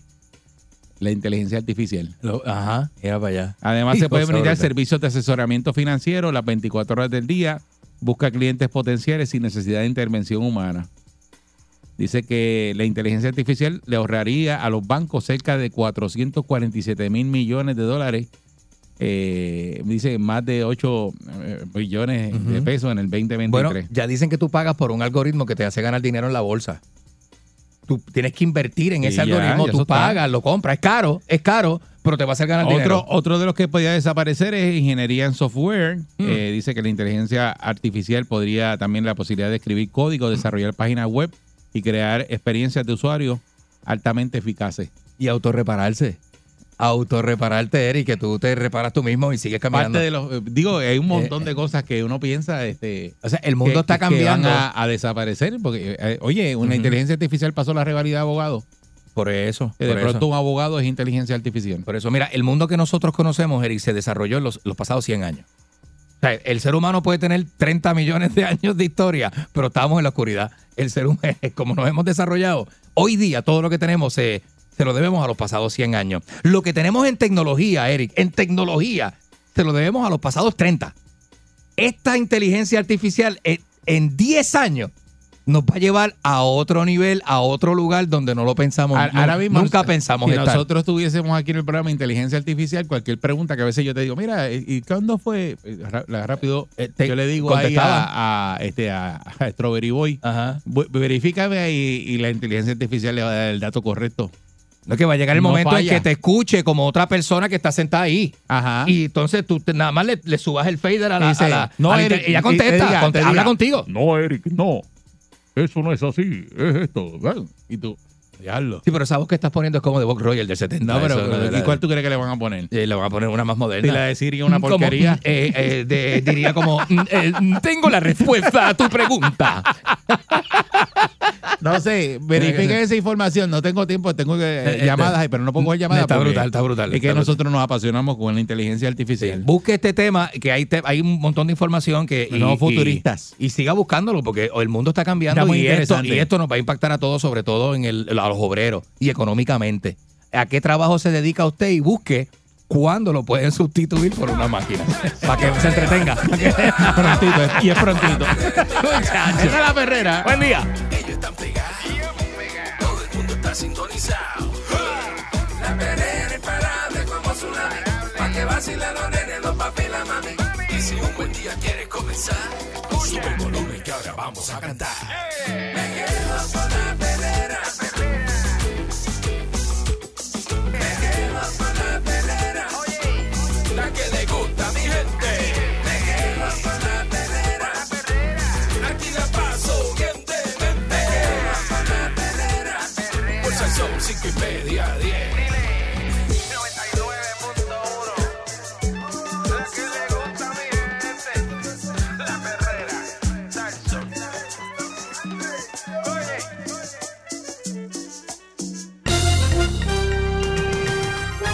Aquí y ahora, Noticiero Última Nota, desinformando la noticia de punta a punta con Enrique Ingrato. Aquí está Enrique. Y es ingrato, Enrique Ingrato. Apágame eso, apágame Sí, eso. porque si no, no puedo. Apágame bregar. eso, que eso, eso, este, lo que hace es No que... puedo bueno, bueno, pero buenos días, señoras y señores. Es que Eric fumando en la mañana. Apague eso. Estar este, fumando tan temprano en la mañana.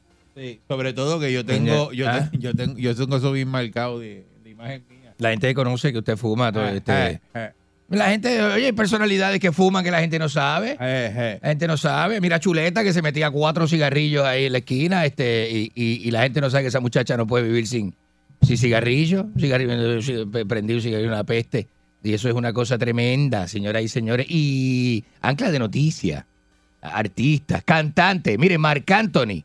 Marc Anthony no suelta el visto, lo han cigarrillo visto. mentol ese. Eso lo han visto. Y la quijá. Y tuvo usted una combinación de cigarrillo De lo y vi- Mark Anthony, Ben ¿Eh? Conflake, han visto en Ben Conflake. Ah, este, Ben Affleck, el marido de Jennifer este, Ben González, Conflake. digo, Jennifer López. Este, Ese es, pe- ese- ese es, pero eh, con una no petronca en la calle y vendiendo un cigarrillo con el otro. La los- gente no los sabe fanáticos eso. se retratan con él, no puede soltar el cigarrillo.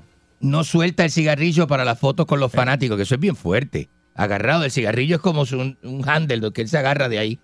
eh, aguantado del cigarrillo, de su, de su propio cigarrillo. Una cosa, y hay un montón de infinidad de aquí, gente de noticias que se salen del, del estudio de noticias por la puerta de atrás a meterse un cigajillo para entonces virar para atrás. No, mire. Como un individuo como Enrique ¿Qué Ingrato, ópera, ah? Enrique Ingrato, que usted en nada ¿Eh? me menciona vicios a mí, él los ha tenido todos.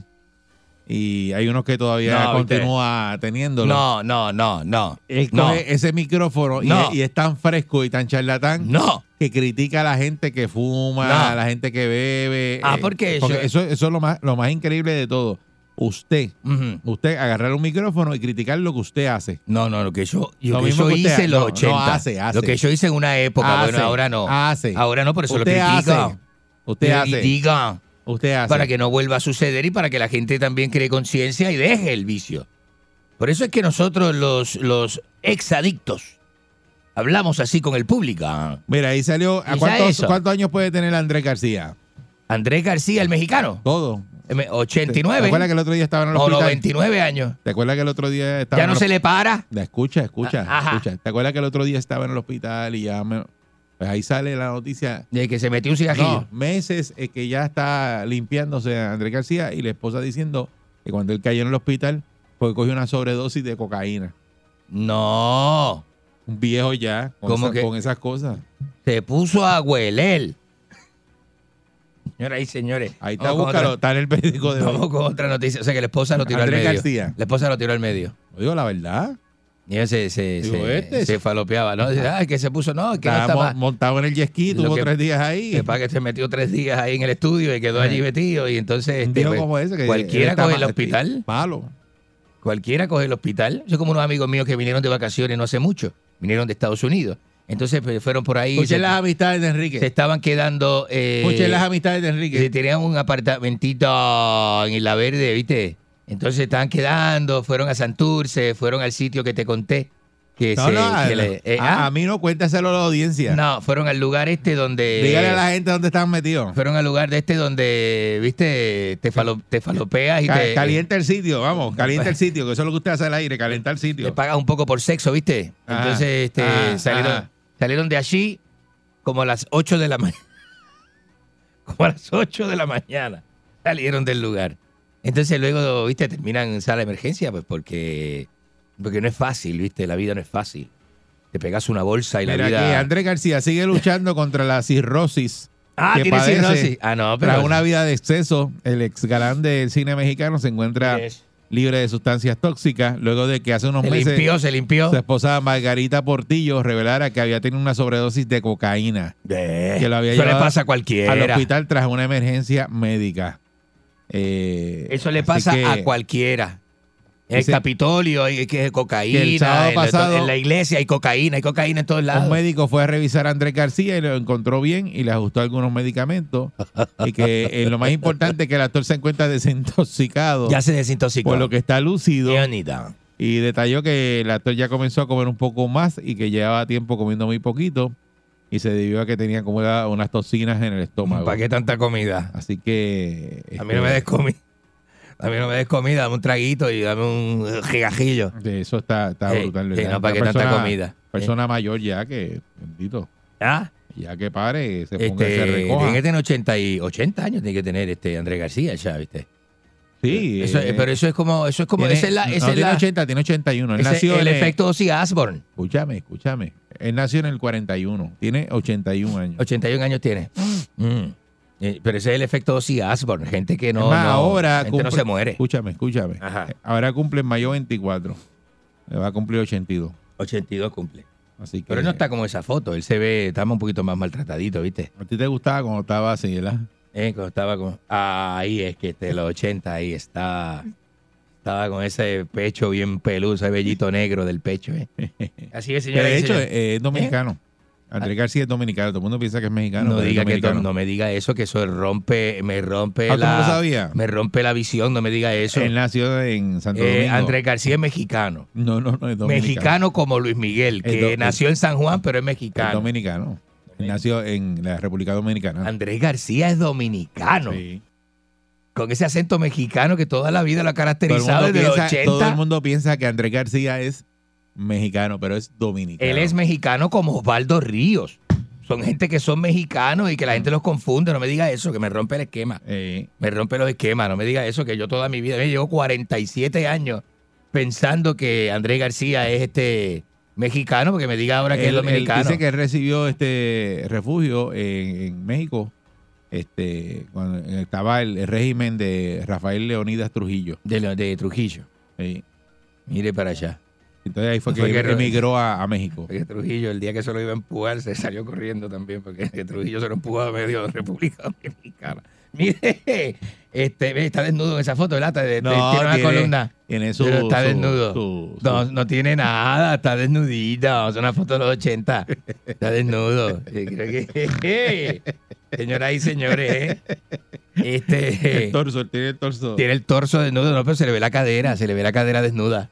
¿Eh? Ahí está, cuando mira qué niño, qué niño, qué bueno, lo que es la juventud, ¿verdad? Divino tesoro. Qué lindo que era, ¿verdad?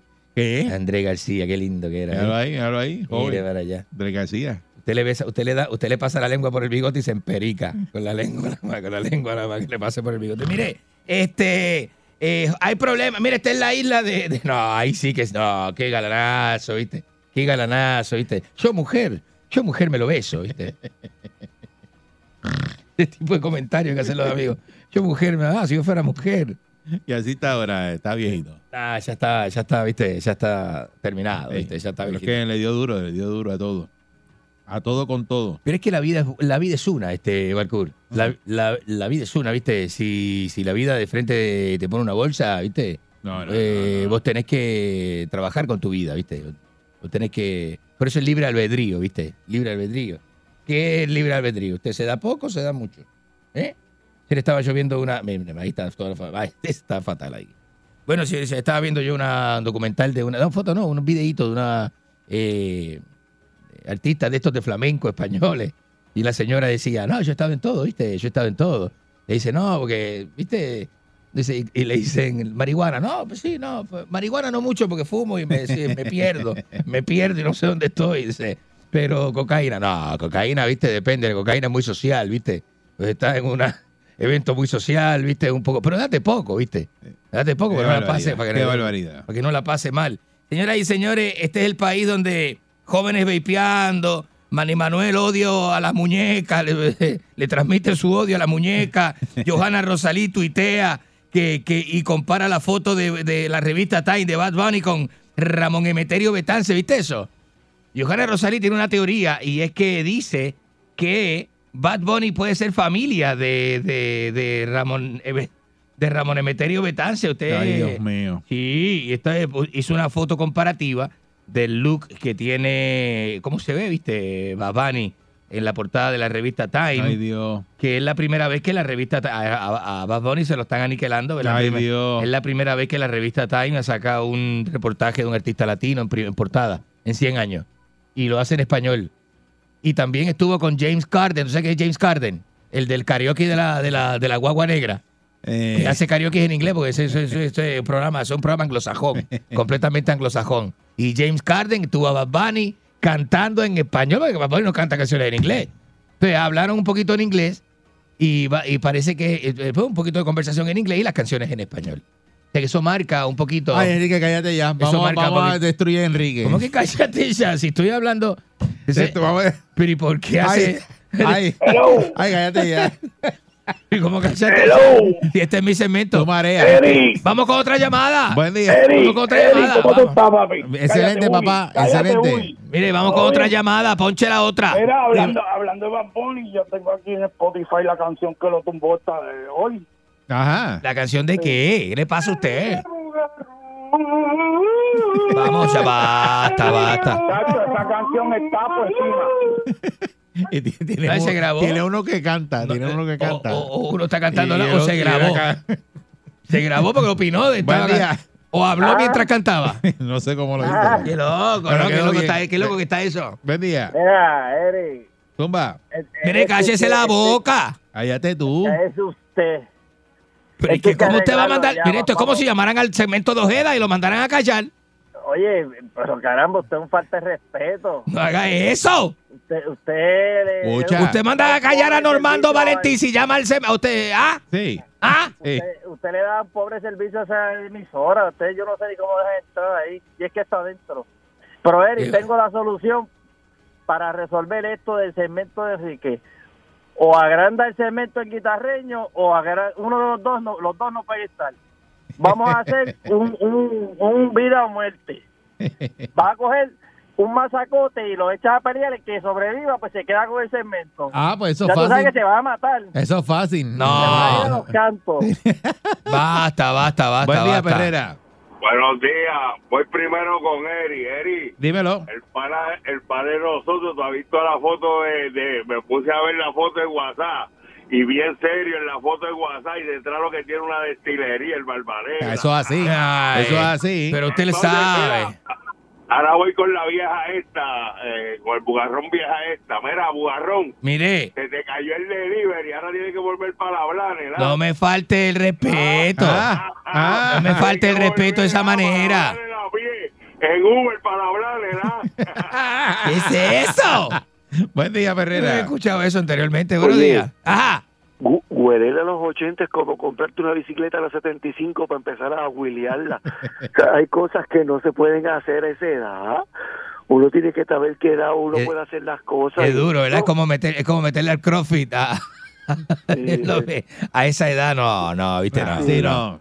No. Y me dijeron que Barba Negra, Barba Negra en el gimnasio está pidiendo y que va a tirar de tres guineos. Proteína con tres guineos porque está ahí que Uno no le da. Uno, uno no le da. Quiere aumentar el potasio. Buen día, Ferrera. Muy buenos días. Buenos días, Enrique. O sea, pero ¿y por qué llama esta amigo, mi gente?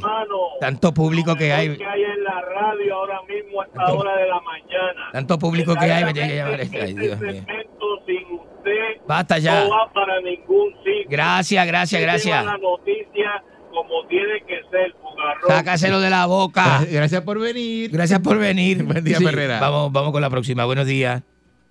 Buenos días, Eri. Eh, Zumba. ¿Cómo que buenos días, Eric? Este no es el segmento de Eric. Eric tiene aquí todo hasta las 10 de la Deja, mañana. deja que la gente me salude. Qué ópera. Buenos días. la boca. Eri, tengo un, Eri, tengo un problema porque el tierra este me usó el calembo de sorbeto y ahora lo tengo... No, ¿qué le pa- ¿Qué es eso? Buen ¿Qué día, es eso? Ferrera. ¿Qué es esto? ¡Eh, guacho! Jugarrón. No, ¿qué le pasa? Buen día, Ferrera. No. Eri, Eri, eh, Eri, déjalo completo para que monetice el pobre hombre, espérate. Ah. Que monetice. Eh, que monetice. Corte, corte eso, corte eso. No, corte eso, que no fue estar 50 segundos que monetiza. Corte eso. Corte eso, que monetiza con. ¡No! ¿Qué le pasa? Corte, mira, Tiene monetizó. producción. Tenemos producción. Buen día, Ferrera. Una casetera. Saludos, buen día. Buenos, buenos días. Destruyendo a Enrique. Buenos adelante. días. Enrique, ¿Qué se lo dije ayer que tenía que dar la noticia en exclusiva. Danilo está con la morocha. Deje eso, que usted, no- usted no sabe si eso este- este es cierto o no. Eh, buen día, Ferrera. Investigue primero. Buenos días. Buenos días. Ajá. Ahí está. Buenos días, Mira, dama. yo, no te can- yo te cantaría ratitas como tú. ¿Cómo? Ratitas como tú. Ratitas. Ratitas como yo. Sí. Sí. Señora, no me falte el respeto. Señora, usted está, usted está tan enamorada de mí, A ti ¿viste? te- no te pueden faltar lo que tú no Usted, tienes. usted, usted está tan el enamorada de mí. ¿Eh? Ratitas como tú con el ortopelú. No. Yo te pero- cantaría a ti. ¿Qué? señora. Pero señora. Eh, No, así bu- no. Buen día, Ferrera. Buenos días. Buenos días, Enrique. Buenos días, Dama, este, tenemos dama, tenemos dama, una dama, tenemos adelante dama. dama, hoy es jueves de dama, adelante dama. Enrique, vamos a pasear hoy. Mira, ¿quieres Ah, pasear pa- contigo? pa- vamos a Cataño, que Cataño lo han puesto bien lindo. Desde que Cano se fue. Ajá. ¿Qué usted dice? ¿Qué le pasa? Que quiere pasear contigo. ¿Qué le pasa? Buen día, ¿Cómo- Perrera. ¿Qué pasear de qué? Ese señor- Buenos días, Enrique. Tenemos damas, miércoles de damas, las damas me aclaman, adelante. Mira, Enrique, tú me tienes loca, pero loca, loca. Sí. Qué bien. Sí, mira, oye esto. Viejo bugarrón. ¿Qué, le pa- qué es Buen día, eso? Herrera. ¿Qué es eso? Un demonio. Buenos días. Enrique. Está poseída. Bueno, ade- adelante. Oye, Enrique, me quedé esperándote aquí en el negocio para, para que nos bebamos el traguito, mano, el trago. ¿Qué trago? Este bugarrón. Buen día, chico, pero tú caes en lo fácil. Buen día, Perrera. No haga eso. Buenos días. Adelante. Hello. Ah, Tenemos damas. Dama, dama. Miércoles de damas. Digo, jueves de damas. Hola.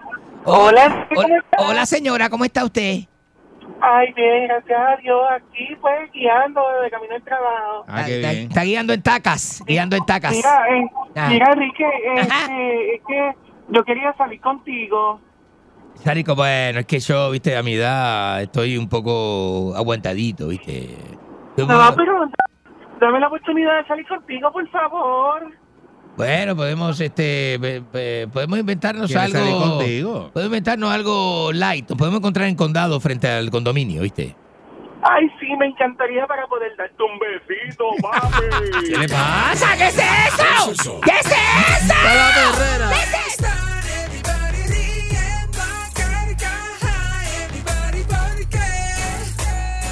Oye la perrera. Pulsa el sol.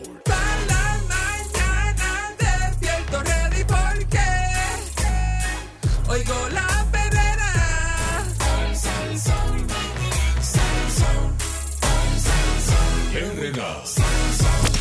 99.1 Sal Soul presentó La Verdadera Calle.